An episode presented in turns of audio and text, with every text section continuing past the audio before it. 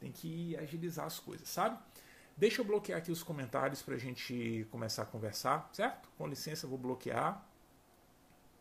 Nossa, mais opções aqui na live. Olha, deixa eu, deixa eu analisar essas opções que o Instagram me deu aqui.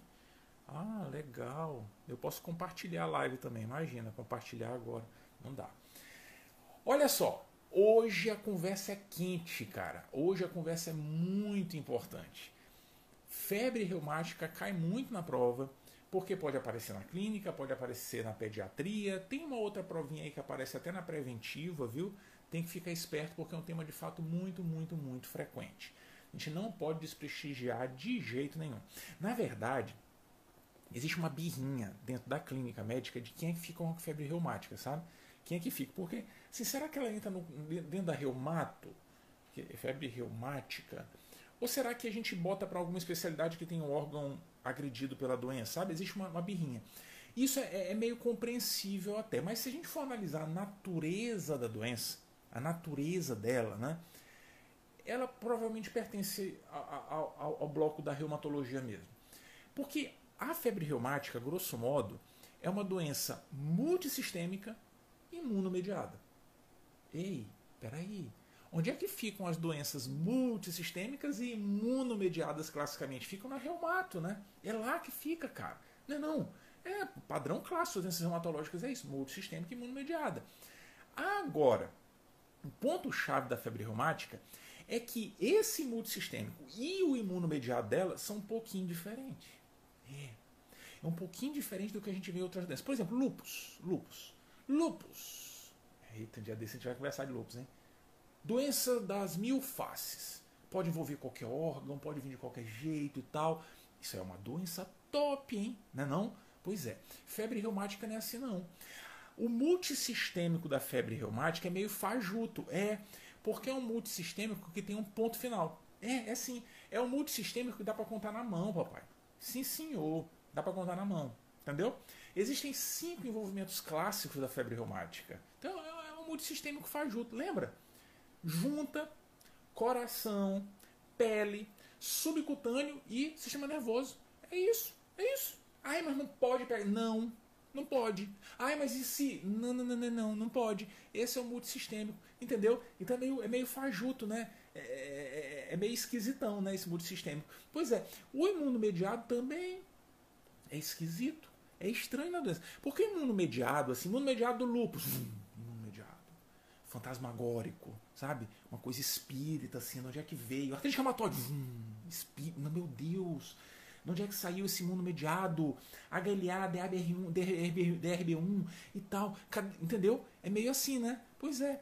Na febre reumática, o imunomediado é provocado.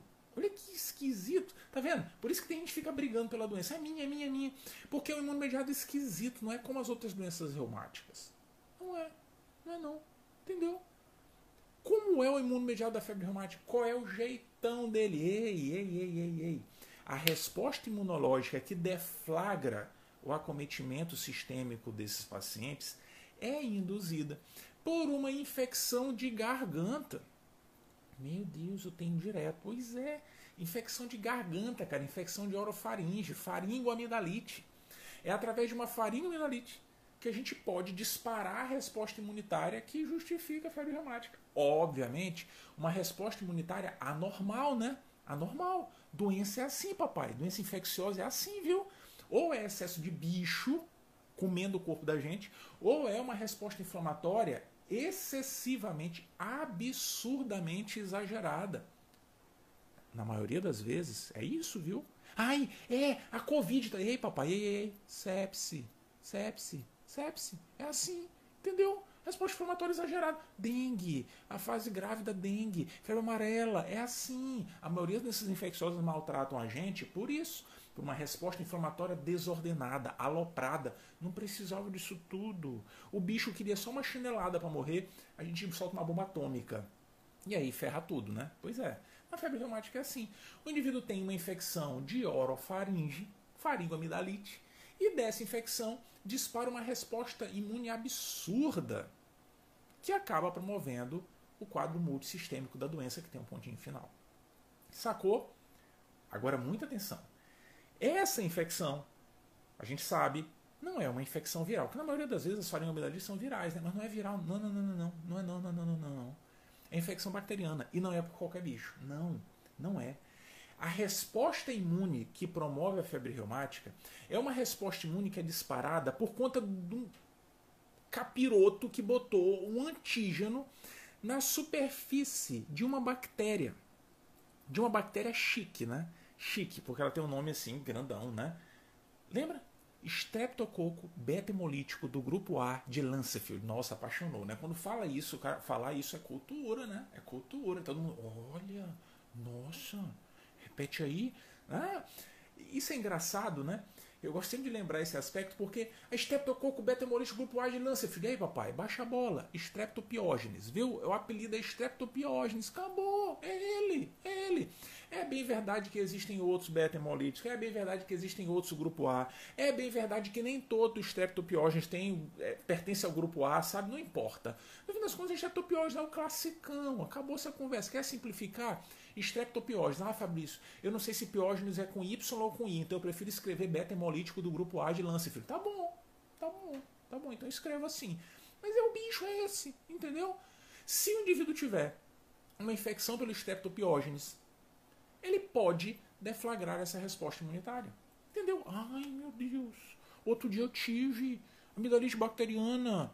Será que foi para o? É, o Streptopiógenes é topíssimo como causador, viu, da amidalite bacteriana. Meu Deus! Será que eu vou ter febre reumática? Não, papai, baixa a bola. Baixa a bola. Sabe por quê? Porque para a gente desflagrar uma resposta imune anormal induzida por um bicho, a gente tem que ter culpa no cartório, sabe? Tem, tem que ter alguma coisa errada, alguma coisa está escrita dentro da gente que diz assim, ó, você, você aí pode ter uma resposta normal que pode deflagrar uma, um, um quadro é, é inflamatório significativo. Sacou? Isso não é para todo mundo, não, cara. Não é para todo mundo. Entendeu? Na prática, a gente reconhece que menos de 3% das pessoas que tenham infecção de orofaringe pelo streptopiógenes podem ousar desenvolver febre reumática. O resto pode ter, pode brincar, entendeu? Troca de amígdala, streptopiógeno, vai para outro lado aqui, ó, pá, vai, volta para cá, pá, não vou ter, não vou ter. Tem um grupo pequeno de pessoas que pode desenvolver a doença. Ah, mas não quero nem saber. Não quero saber. Eu quero fazer de tudo para a pessoa não ter. Então, quer saber agora? Eu vou dar antibiótico para toda a amidalite. Todo mundo. Porque eu quero prevenir a febre baixa a bola. Baixa a bola. O objetivo dessa live não é a gente discutir isso, mas ó, baixa a bola. Primeiro, que a maioria dos quadros é viral, não tem que fazer nada. Segundo, a amidalite não mata ninguém, papai. A amidalite não mata. Ai, meu Deus. Era uma pessoa tão boa. Morreu. Morreu de quê? Amidalite. Não, isso, isso não, não, não faz sentido, sabe? Não faz, isso não, não cola, ninguém morre de amidalite, cara. Tudo bem. É verdade que em alguns casos a amidalite pode complicar, formar um abscesso e tal, tal, tal. Isso até pode acontecer, mas não é o habitual, sabe? Não é, não é. Na prática, enfim, não é, não é o foco da discussão, a gente vai falar disso outro momento. O Cláudio até falou disso na discussão de IVAs, sobre a abordagem né, nas crianças da, da, da, das faringoamidalites. Mas é muito importante que muitas vezes a gente tem que sentir um pouco a evolução, sabe? Ver o que está acontecendo. Não, Fabrício, não. Eu quero tratar o mais rápido possível. Se não tratar, o cara vai ter febre. Ei, papai, peraí, peraí, peraí. Ó, a gente tem um tempinho para tratar, viu? Para tirar o bicho da garganta, para não induzir essa resposta imune anormal. Tem, tem, tem, sabia? A gente pode esperar, pode, pode esperar 3, 5, 7, 8 dias. A gente pode esperar um tempinho observando o paciente. Será que isso não é viral? Deixa eu observar, deixa eu ver, não sei não e tal, sabe? Pode esperar. Meu Deus, mas ele pode ter febre reumática. Não, cara. Não vai ter, não. Se tratar até esse período, a gente pode controlar mesmo esse grupinho pequeno de indivíduos. Entendeu? Então, muito cuidado com o uso excessivo de antimicrobianos. A gente vai conversar sobre isso em outro momento, falando da mononucleose. É, é, tem essa conversa de mononucleose, viu? Isso é importante. A doença que pune o médico. Pune o médico, viu? Então, fique esperto com o uso excessivo de antibiótico. Mas veja, de fato, se a gente tratar, a gente pode evitar. Se o indivíduo tiver mesmo infecção por streptopiose, pode diminuir a chance dele desenvolver a febre reumática. Até pode. Agora, olha só. Muito cuidado para não confundir esse mecanismo imune que a gente vê no caso da febre reumática, infecção de orofaringe por streptopiógenes disparando a resposta imune anormal, com o que acontece no rim. No rim. mas a febre reumática não afeta o rim. Ei, não, eu estou falando de outra coisa. É que os indivíduos com infecção pelo streptopiógenes, streptobetamolítico do grupo A de Lancefield, eles podem também deflagrar uma resposta imune que afeta o rim. Lembra disso? O indivíduo pode ter GNDA, né? glomerulonefrite pós-streptocócica, enfim, glomerulonefrite pós-streptocócica. Tchan, né? O cara pode ter, pode, mas é um pouco diferente, sabia? Por algumas razões, vou lembrar só uma. No caso da GNPE, o indivíduo pode ter lesão renal após infecção de garganta, tá? Mas também de pele. Sim, se o bicho pegar a pele, pode mexer no rim também, entendeu? E a febre reumática? Não, só a garganta. Ah, peraí, cara, peraí, respeita. Negócio de pele. Aqui é só garganta. Entendeu? Então, essa é uma diferença importante que precisa ser lembrada. Muita atenção. Quando a gente for discutir GNPR, a gente vai lembrar outra diferença, uma diferença importante também, adicional, mas que vale lá para o rim, não vale aqui para a gente não. Show? Então, muita atenção para esse cenário. Tudo começa com infecção de orofaringe. E aí, de fato, o indivíduo pode ter os indivíduos predispostos depois de algumas semanas, duas, três, quatro semanas, o acometimento multissistêmico. Sacou? Viu só? Tudo começa com infecção estreptocócica. Agora me diz uma, coisa importantíssima. Pensa rapidinho e, e para casar tudo. Indivíduo tem uma resposta imune normal por conta de infecção de garganta, estreptopiógenes e vai disparar uma doença inflamatória. Show. Isso acontece em indivíduos predispostos. Beleza. Tudo bem. Entendido. Onde é? Em que grupo que mais comumente essa doença pode aparecer? Quem, quem, quem, é o grupo das pessoas? Ah, se tem amidalite. Vá se catar se deu essa resposta. É óbvio que é isso, né? Não é essa a pergunta que eu quero fazer, não. Qual é o tipo de pessoa? Ah, são as pessoas. Não. Quem é? Quem é? É quem tem contato com o Streptopiógenes, certo? Quem é que tem contato com Streptopiógenes mais no mundo do universo?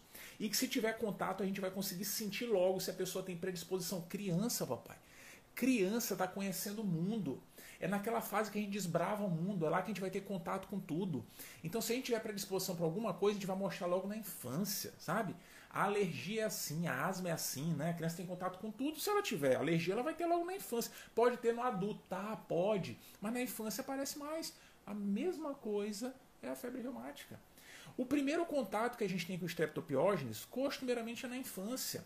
Trocando streptopiógenes de uma criança para outra, né? Enfia o dedo no nariz, na boca e tal, entra em contato e beija o outro, isso, aquilo, outro, né? Contatos bilabiais e tal.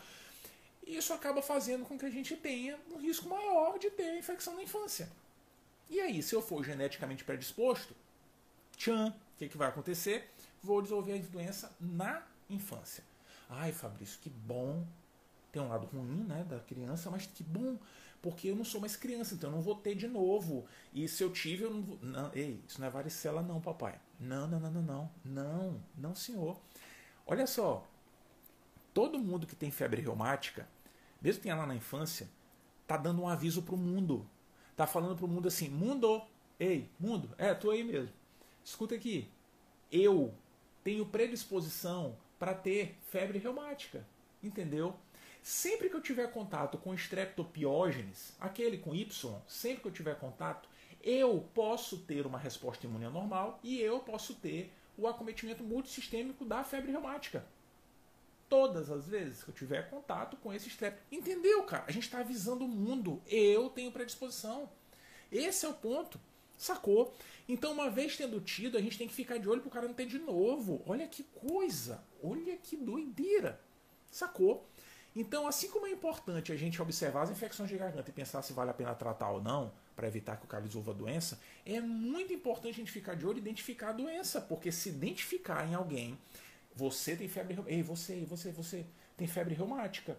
Tem. O que, que a gente tem que fazer com essa pessoa? Fazer de tudo para evitar que ela tenha de novo. Porque se esse menino tiver contato de novo, mais uma vez, com o streptopiógenes, vai ter a doença, cara. Entendeu? É muito importante a gente reconhecer. Muito, muito, muito. Isso não é difícil. Não é. Porque as manifestações multissistêmicas têm um ponto final, são cinco, dá para contar no dedo junta coração, pele subcutânea e sistema nervoso, dá para contar no dedo, cara. No dedo. Classicamente, o componente mais afetado desse multissistêmico é a junta. E geralmente tudo começa assim depois de umas duas, três semanas da infecção de orofaringe. Tudo ficou bom, resolveu, com ou sem antibiótico, sim. Às vezes, a infecção estreptocócica de orofaringe fica boa sem antibiótico. É, é, é assim, sabia não? É, fica, pois é. Mas aí passa um tempo, a resposta imunológica normal, o indivíduo pode desenvolver as manifestações iniciais da febre reumática. Certo? Classicamente, o componente mais afetado é o articular. E aí o que, que acontece? Olha que massa. O indivíduo tem artrite ou artralgia que classicamente é migratória. A história clássica é assim: mamãe, mamãe, tá, tô com dor no cotovelo. Tô com dor no cotovelo. Ai, menino, tu já tá enchendo o saco de novo. Essa dor de cotovelo só para não estudar e tal. Aí o menino fica do, com, com, dor mesmo, sabe? E a mãe acha que não é. Fica lá dois, três dias com dor, de repente melhora. Fala, ah, mamãe, melhorou. Mas aí ele começa a reclamar da dor no joelho, vai migrando, sabe? E aí começa a doer o joelho e fala: Mamãe, tá doendo o joelho. Tá nada, menino. Só para não ir pra escola. Nem tem mais escola agora, na era pós-Covid. Então você vai fazer as aulas online e tal. Ai, mamãe, tá doendo muito, muito, muito. Nem joguei bola. Mas, opa, ele não jogou bola? Deve estar tá doendo mesmo. Aí que dá bola, sabe? Aí que dá valor. Geralmente o acometimento é migratório e passa assim uns dois, três dias em cada junta. Entendeu? O interessante é que na hora que a mãe se esperta e resolve dar alguma coisa, vou dar um anti-inflamatório aqui. Vou dar um anti-inflamatório. Se for nos Estados Unidos, vou dar aspirina, né? Que adoro dar aspirina como anti-inflamatório.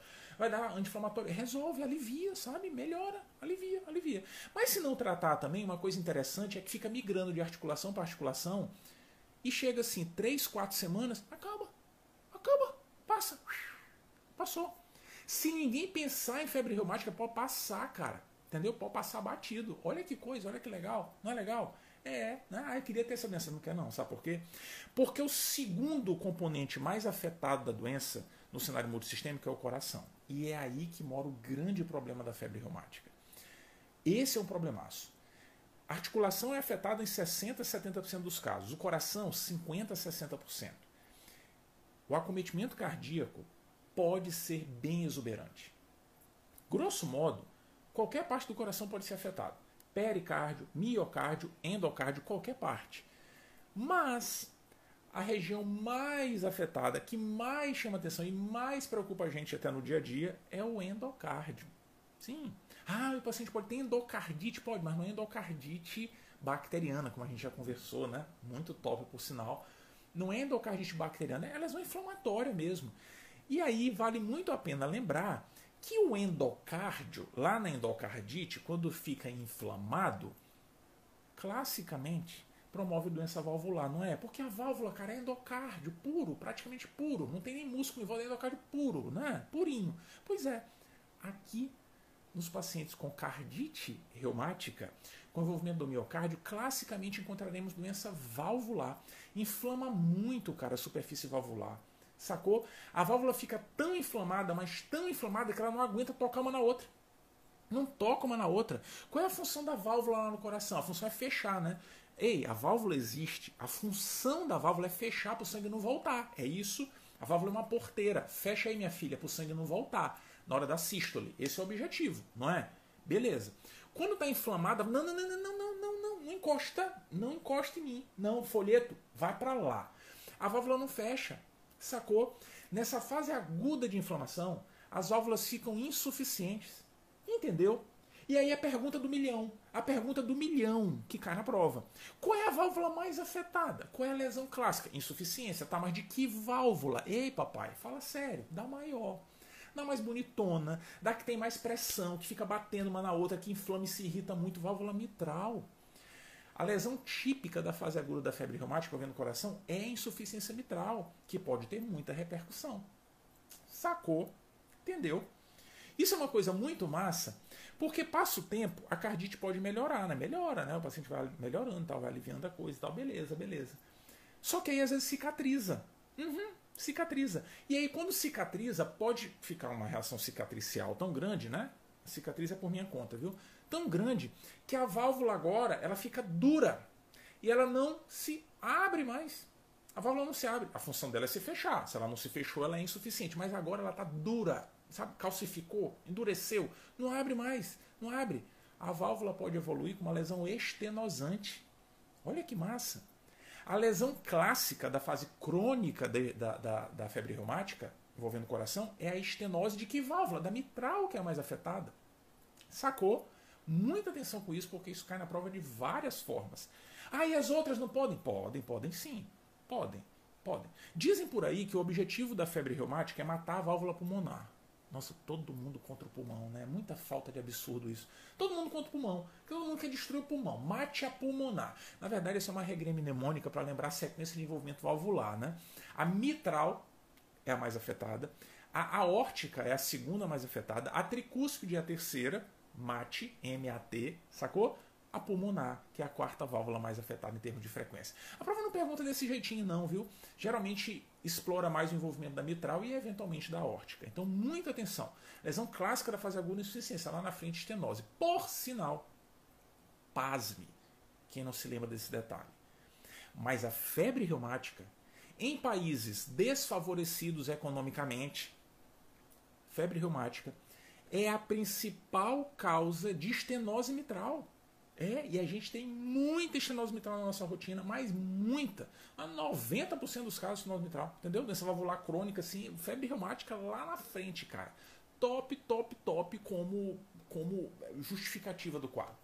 Entendeu? O grande problema da febre reumática é esse. Isso pode deixar consequências graves, promover insuficiência cardíaca e o paciente tem muita limitação no futuro. Sacou? É isso que estressa muito a gente. Isso que estressa. Porque, por exemplo, afetar pele subcutânea, ah, cara, fala sério, só porque tem que lembrar, né? Mas é coisa bobalhada. Febre subcutânea é afetada assim, 2, 3% dos pacientes, viu? E a pele é assim, é, é, é, o subcutâneo, né? Nódulos subcutâneos.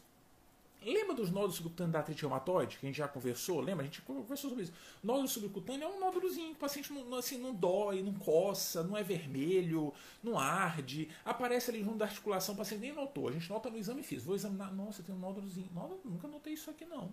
Nunca notei. Existe. Já pode dizer que a doença promove isso. Por sinal, existe uma correlação, ninguém sabe muito bem porquê, com a cardite. Os pacientes que têm cardite costumam ter nódulos subcutâneos. Legal isso, né? Pois é. Agora olha que coisa mais abobalhada. Às vezes o paciente está assim, meu Deus, eu tô com esse joelho doendo, não tô nem jogando bola, mamãe não me deu bola, mas eu, eu, eu, eu vou procurar médico, viu? Eu sou uma criança autônoma, eu vou procurar médico. E aí na hora que ele vai se vestir, ele olha no espelho, ele vê uma mancha assim no corpo. Uma coisa branca com, com uma linha vermelha, sabe? Bem vermelhona, assim. Ele fala, meu Deus, o que, que é isso? Eu nunca vi isso no meu corpo. Aí chega lá no médico e fala assim, ó, oh, tô com uma dor no joelho, era no cotovelo e tal. E, e, hoje, doutor, também quando eu vim, tinha uma mancha aqui no meu corpo. É, quando eu vesti a camisa. Ah, é, deixa eu ver essa mancha. Ele tira a camisa assim, não tem nada. Sumiu, sumiu. Caramba! Ei, uma lesão dermatológica evanescente. Ah, pum, sumiu, sabe? Desapareceu, do nada. Tinha, agora não tem mais. Esse é o famoso eritema marginado. Eritema marginado. É um eritema, tá vermelho, na margem, né? Entendeu? É uma área de pele mais clara com a borda vermelha. Isso some do nada. Some. Não coça, não arde, não, não, não cheira mal. Não, não. Olha que bobeira. Mas isso pode aparecer, isso é descrito nos pacientes. E tem prova que gosta de comparar isso com o rache do lúpus, por exemplo. Que não desaparece assim não, papai. O rache do lúpus, respeite, viu? Respeite aquilo lá. E vai conversar sobre isso no outro momento. Sacou? Então essas manifestações estão aí para compor, sabe? Estão para compor. Diferente da manifestação neurológica. Ah, ia ser muito top. Muito, muito top. Manifestação neurológica clássica da febre reumática. Coreia de Sider. Essa é muito, muito top. Tá, tá, tá nos stories lá, né? A manifestação da Coreia de Sider. Aquela ali induzida, né? Mas é muito top, cara. O que, que, que, que é a Coreia de Sider? A Coreia de Sider é um, um, distúrbio do movimento em que o indivíduo tem é, alguns movimentos estereotipados, ah, muitas vezes serpentiformes, né, que ele não consegue controlar, sabe? A pessoa tenta se mexer e fica assim, ó. Ele quer fazer um movimento, mas não consegue, né? E fica se mexendo sem parar, sem parar, sem parar. Isso é a Coreia de Siderham. Sabe por que, que isso acontece? Sabe por quê? O, o, mecanismo molecular ninguém sabe muito bem, né? Mas assim, é muito interessante entender de onde é que veio isso, né? Por que, que isso acontece com alguém? Isso é muito massa, cara. Porque às vezes a gente discute a neuro e parece que a gente está falando de coisas muito abstratas e não são. Não são abstratas. Não são, não. Esses indivíduos que têm Coreia de Sider, eles têm isso porque tem uma dificuldade no controle de movimentos finos. É, a questão é assim: sempre que a gente precisar fazer um movimento, um movimento qualquer, qualquer coisa que queira fazer, qualquer coisa, qualquer. Se eu quiser, por exemplo, encerrar a live, eu tenho que pensar assim, eu quero encerrar, eu vou tocar com o dedo bem no botãozinho aqui de encerrar, que está bem aqui, ó. Na câmera está aqui, na tela do celular está bem aqui. Mas enfim, vou ter que tocar lá para encerrar a live. Beleza. Assim como esse movimento eu estou pensando em fazer, a gente pensa em fazer inúmeras outras coisas todos os dias. Vou andar até o carro, vou levantar e ir até o banheiro para tomar banho. Todos esses movimentos exigem uma coordenação de uma série de músculos.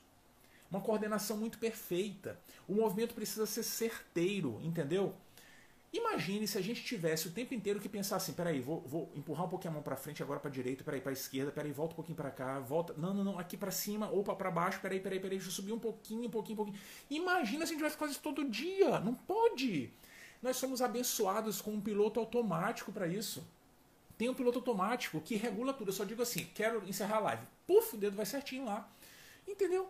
Quem é que ajuda muito a gente nisso? Sistema extra-piramidal.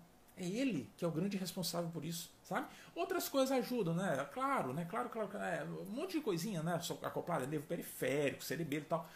Sistema extrapiramidal. Aí é que bomba. E existe uma doença, por sinal, que é uma doença clássica. não sei nada de neuro, mas eu sei que extrapiramidal tem tudo a ver com doença de Parkinson. Oh, pois é. Doença de Parkinson também é uma desordem do movimento, né? Ah, que massa. Agora ficou fácil. Sabe por quê? Cara, para Pensa aqui, fala sério. Sabe quando a gente tira uma foto que a gente vai ajustar a foto? Sabe quando a gente vai ajustar? Aí a gente pode botar brilho, né? Muito brilho, fica tudo branco, ou tira o brilho, fica tudo escuro, né? Ou qualquer outra coisa que vai ajustar. Antigamente era rádio, né? A gente ia ajustar o rádio. Hoje não é mais assim, né? Não é mais assim, mas antigamente tinha isso. E ajustar o rádio, aí tinha que ficar girando lá o botãozinho, né? Para sintonizar, né? Dependendo de para onde fosse, foi muito para cá, tsh, foi muito para lá, tsh, enfim. Tinha que sintonizar no nível certo. A gente tem que balancear as coisas. A gente tem esse botãozinho. O sistema extrapiramidal é isso. Entendeu? Ele ajusta mais ou menos a regulação dos nossos movimentos. É isso que ele faz. É mais ou menos assim. O indivíduo com coreia, quando ele quiser fazer o movimento, vou encerrar a live. Eu penso assim, vou lá encerrar. Quero fazer o movimento. Você quer mesmo fazer? Quero. Você tem coreia? Eu quero. Então vai lá, encerra a live. Aí o cara faz assim. Ó. Ele não consegue, ele tem que se concentrar muito. Gente, eu vou jogar, não faça meme meu assim nessa hora, não, hein? Porque eu estou me submetendo ao ridículo de fazer isso. E aí ele vai fazendo, vai, tá, tá, tá, e não consegue. Entendeu? Entendeu? O sistema extrapiramidal desse cara tá todo girado para um lado, assim, libera o movimento, papai. Liberou geral. Sacou? O cara não tem controle nenhum. Entendeu? É um cenário de hipercinesia, sabe? Cara se mexe para valer e tal. Agora, se a gente girar o botão todo pro outro lado, todo, todo, todo, todo, todo, todo, todo. Não, não, não, não. Água quente, água fria, né? Gira, gira, gira. Não, não, não, tá muito quente, tá muito quente. Gira, gira, gira, abre água fria. Do outro lado, o máximo do outro lado é a doença de Parkinson. O cara pensa assim: eu vou encerrar a live.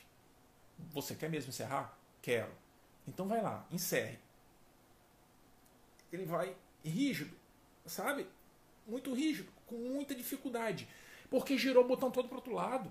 Sacou? São extremos, extremos de desregulação do sistema extrapiramidal. É isso. O que, a gente precisa fazer? Ajustar o botãozinho, né? Ajusta, gira, gira, gira. Opa, peraí, eu estou conseguindo mexer mais, estou conseguindo mexer mais. Ah, agora eu estou normal. Entendeu? É isso. São extremos. Coreia de um lado, de Parkinson de outro. Acabou-se. Acabou-se a conversa. Entendeu? Os pacientes com Coreia de Silent têm certamente a resposta imune afetando lá os gânglios da base e tal, sabe? Repleto de, de, de, de imunoglobulina, enfim. Esse é o ponto. Coreia de Sider. Manifestação característica clássica da febre reumática que a gente tem que ficar muito atento. Por algumas razões.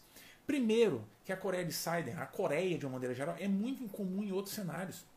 Ah, tem a Coreia de, de, Huntington, que as criancinhas podem nascer com Coreia de... Tá, tá, tá. Tem Coreia que pode acontecer na gravidez. Tá, existe cenários peculiares. Mas, cara, Coreia no dia a dia, encontrou Coreia de Saia, tem que pensar em febre reumática.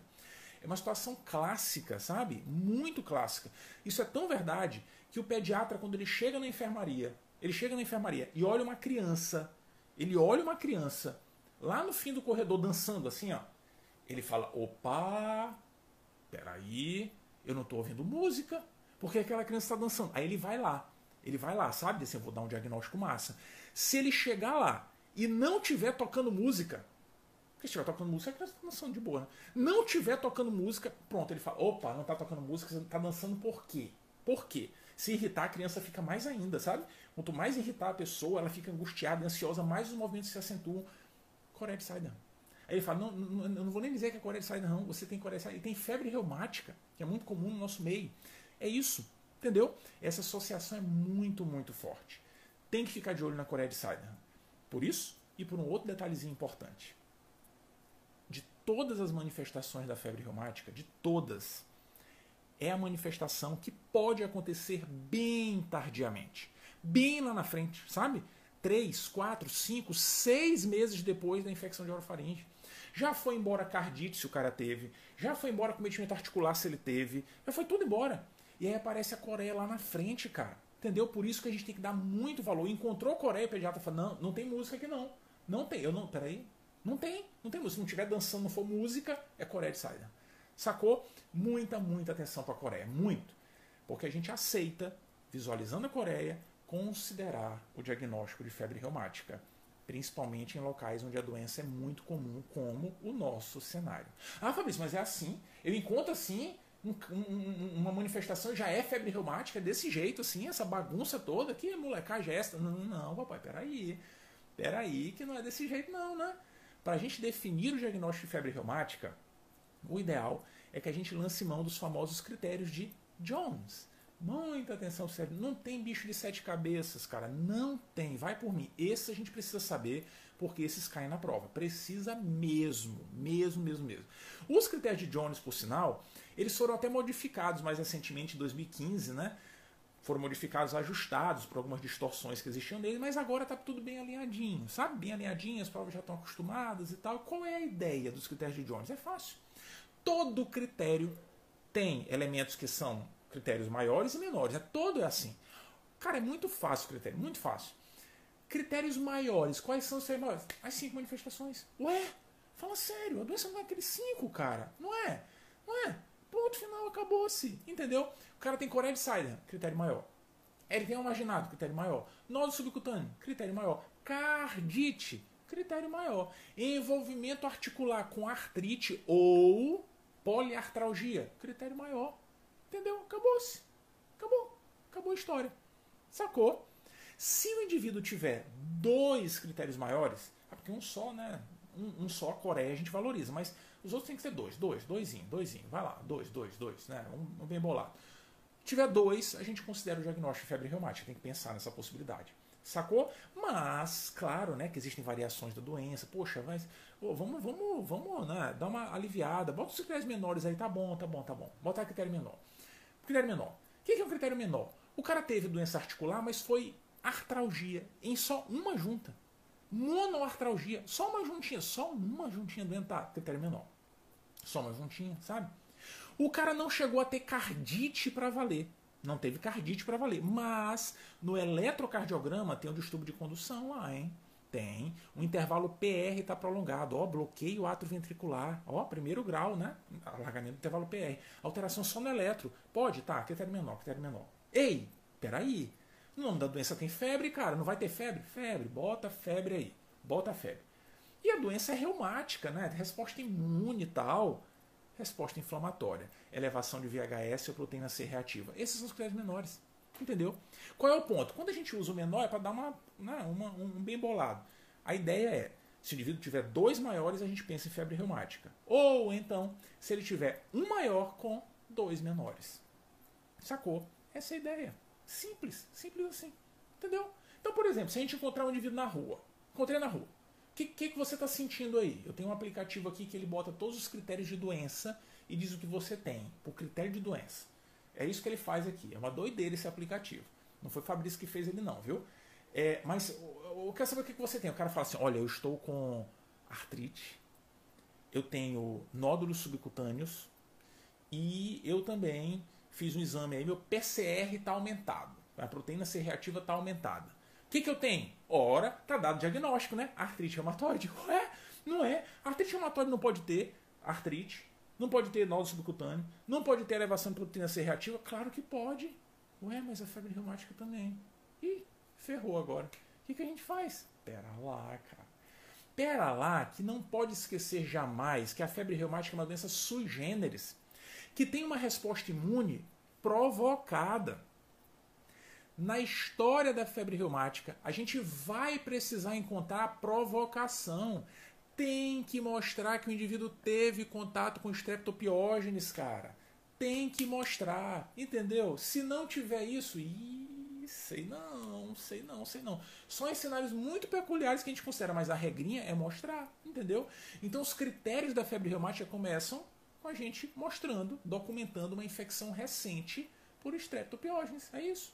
Como que a gente pode fazer isso? Posso fazer um swab e encontrar o bicho na garganta? Até pode tentar, mas geralmente não acha não, né? Porque ele já foi embora. É difícil achar, mas até pode. Se quiser, pode.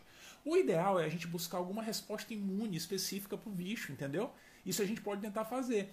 O teste mais famoso para isso, o teste imunológico, é a famosa antistreptolizina O, ou ASLO. O que, que significa ter asno positivo? Significa que muito provavelmente eu tive contato com streptopiógenes recentemente. É isso. Tem falsos positivos, tem falsos negativos também. Tem, às vezes está negativo, não quer dizer que o cara não teve, né? Por sinal, assim, 20% das pessoas vão ter o teste negativo, mesmo tendo namorado para valer o streptopiógenes. Entendeu? Para esses casos, a gente pode até pesquisar outros anticorpos, por exemplo, anti-DNase.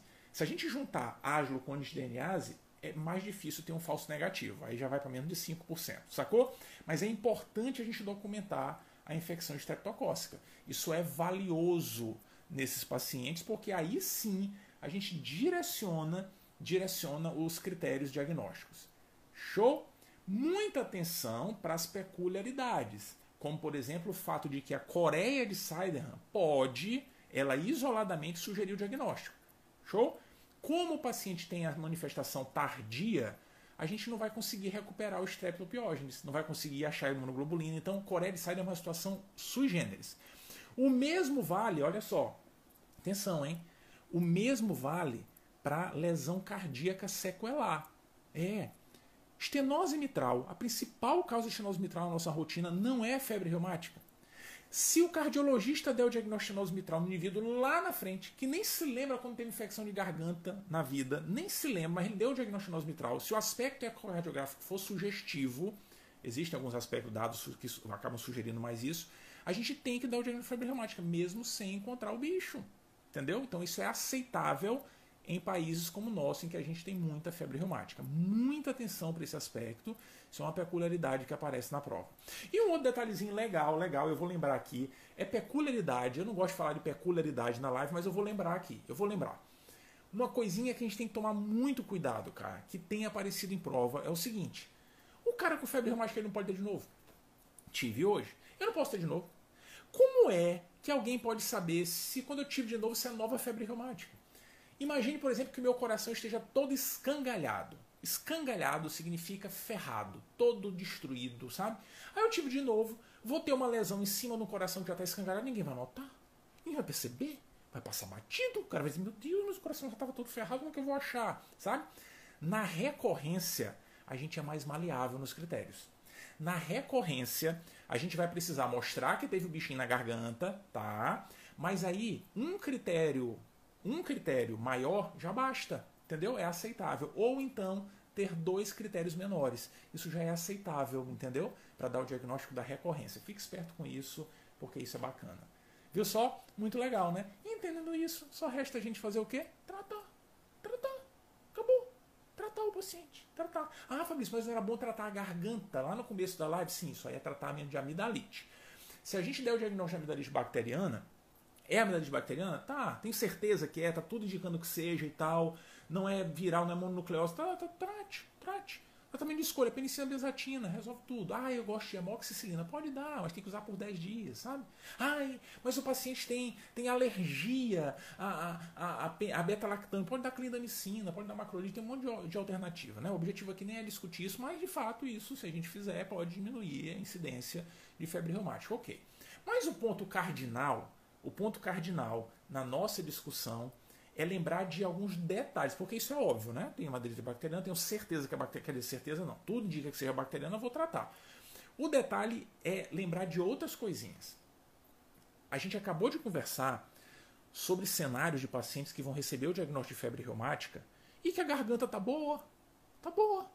Ele nem ele fala assim, é, eu tô com Coreia, ele tem um marginado, nódulo subcutâneo, eu tenho todos os critérios. Mas eu, eu tive a infecção de garganta mesmo, pelo esse strepto, há umas semanas atrás. Deve ter sido por esse strepto aí, né? Mas eu não tomei nada de remédio, não. Eu fiquei bom, foi. Sozinho, foi, cara, foi, foi. A infecção, a amidalite bacteriana pode ficar boa sozinha. Pode, pode ficar boa só. Sacou? A questão é a seguinte: sempre que a gente der o diagnóstico de febre reumática e o paciente não tiver usado antibiótico, tem que dar, papai. Ai, mas a infecção já foi resolvida. Eu vou tratar exame? Não, não é isso. É que se o paciente tem o diagnóstico de febre reumática agora, ele teve contato com streptopiógenes algumas semanas atrás, ele ficou bom da doença, isso não quer dizer que o bicho foi embora. Ele talvez esteja portando o bicho na garganta.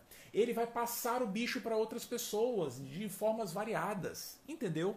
A gente tem que quebrar a transmissão da doença. E para isso a gente usa antibiótico. Todas as vezes. Acabei de dar o diagnóstico de febre reumática. Você tratou a garganta recentemente? Não, então vai ter que usar agora. Entendeu? Isso é um ponto muito importante. Muito, muito, muito importante. E o outro aspecto valioso é lembrar a profilaxia.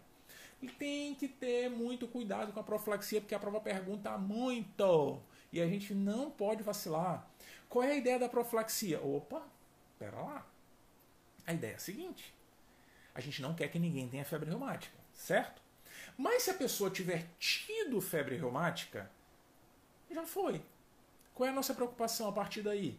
A preocupação a partir daí é evitar que a pessoa tenha febre reumática de novo que ela sofra lá na frente, porque ela avisou o mundo, mundo, ei, você de novo aí, mundo, volta aqui, ó, eu tenho uma chance maior de ter febre reumática. Se eu tiver contato de novo com estreptopiógenes, esse aí com Y, eu posso ter de novo a doença, porque isso aqui não é varicela, né? Não é? Entendeu? O que, que a gente precisa fazer? É evitar que essa pessoa tenha contato de novo com estreptopiógenes. Como? Vai botar ele numa bolha? Não dá, né? Não dá.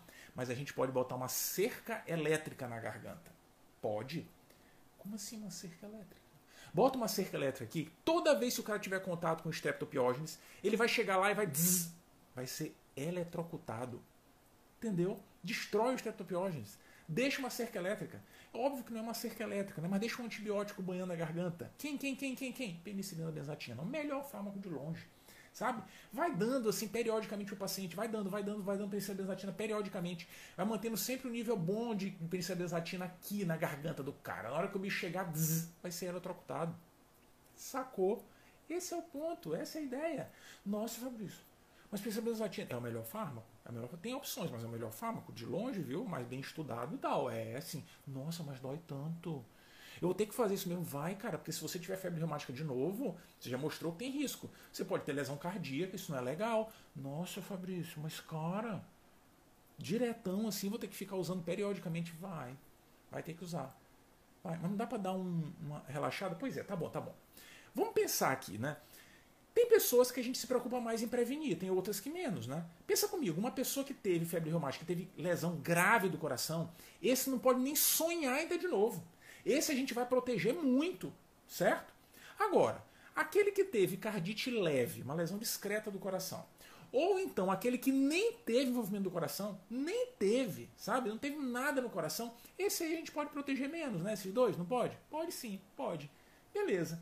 Como que a gente pode fazer essa estratificação? Vou proteger um mais e proteger um menos. Ah, é fácil. Fácil. Como é que a gente tem contato com esse bicho? Tem gente que tem mais e gente que tem menos? Tem, tem sim, tem. O bicho, cara, o contato é com troca de secreções, né? Orais e tal. É assim, é, é assim que a gente pega o bicho, entendeu? É proximidade e tal, entendeu? Qual é o momento da nossa vida que a gente tem mais risco disso acontecer? Infância, adolescência, adulto jovem. Sacou? É, essa é a fase mais crítica de todas é onde a gente tem mais contato. Até os 21 anos. Dizem, dizem. Tem uma teoria aí que diz que isso tem a ver com a, com a, com a faculdade de medicina. Dizem. Dizem. Eu não estou dizendo que é, viu? Dizem por aí. Entra lá com 17 anos, por volta disso, né, na faculdade, a maioria das pessoas. 17, 18, 19, 20. Com 21 anos, lá no começo do internato é que a pessoa começa a criar juízo. Mas antes, papai, é alopadão, sabe? Não quer nem saber e bota a boca onde não deve e tal. Resultado, muito contato com os.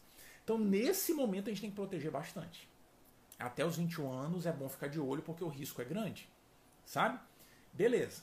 Depois, vem lá o período do internato, preocupação com a residência, e assistindo as lives do hard work, e não vai pra balada, isso, aquilo, outro, a pessoa dá uma acalmadinha, né, às vezes, mas depois quando entra na residência fica doido de novo.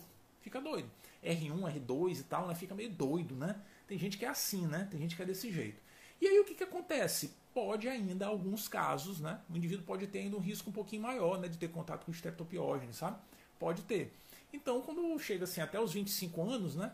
Até chegar nos últimos anos da residência, a pessoa está meio assim, né? Então o risco fica um pouquinho aumentado para algumas pessoas, sabe? Ainda não é tão baixo assim. Beleza. Depois que acaba a residência, vida nova, começa a mudar, mas ainda assim, né, pessoal? Não, agora eu vou curtir a vida. Vou curtir a vida, né? E aí passa alguns anos ainda se expondo a essas coisas, sabe? Se expondo demais até os 40 anos. Chega lá nos 40 anos, aí a pessoa, não, não, não, agora já deu, né? Agora já deu, agora é outra, outra história, vou me expor menos às coisas, né? Vou, sabe? Entendeu? Sacou a ideia. Existem momentos na nossa vida, cara, que a gente passa a ter menos contato com essa jossa de estreptopiógenes. 21 anos é o primeiro marco, 25 é o segundo e 40 é o marco principal. Depois dos 40, aí é terceira idade, né? Nesse contexto da febre reumática. Sacou? Entendeu? Qual é a ideia? Fácil. Muito, muito fácil. O paciente com cardite grave, que teve manifestações intensas, moderadas a grave, eu quero proteger esse cara a todo custo. Até os 40 anos não tem chance. Eu não quero aceitar nada, por mais que seja menos com 40 anos, eu não quero saber. Até os 40 anos eu vou proteger. Penicilina benzatina até os 40 anos. Entendeu? E olha só, se esse cara, por acaso, tiver tido um surto de febre reumática com 39 anos, 38 anos, ah, papai, peraí. Aí, não, né? Você teve agora. Cara, não é, você era pra estar mais calmo, já teve agora. Na véspera de terminar. Não, não, não, não. Teve agora, a gente vai ter que esperar mais 10 anos. Sacou? Então é até os 40 anos ou até 10 anos depois do último surto, porque a pessoa está muito ativa ainda, tem que esperar um tempinho para a poeira sentar, sacou? E ali vai se expor ainda de novo, certamente. Beleza. E o paciente que não teve nada no coração, nada, o coração passou batido, esse eu me preocupo menos. A gente vai deixar o cara com profilaxia só na fase crítica, que é até o quinto ano. Até o quinto ano, entendeu?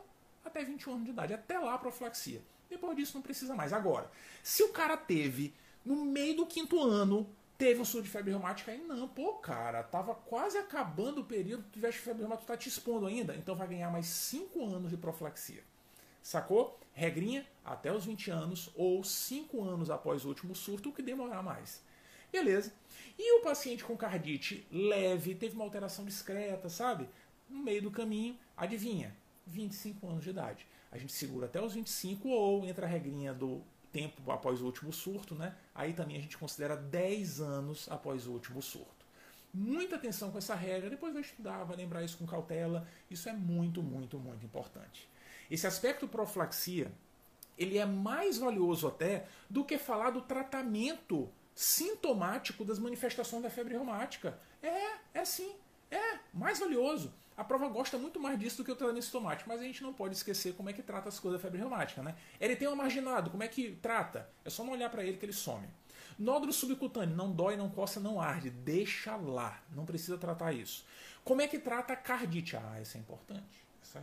Ó, se tiver insuficiência cardíaca, trata a insuficiência cardíaca. Se tiver repercussão muito significativa, cardite para valer, sabe? A gente pode considerar corticoide. Mas boa parte dos casos a gente vai observar a evolução. Entendeu? Depende muito da repercussão da doença.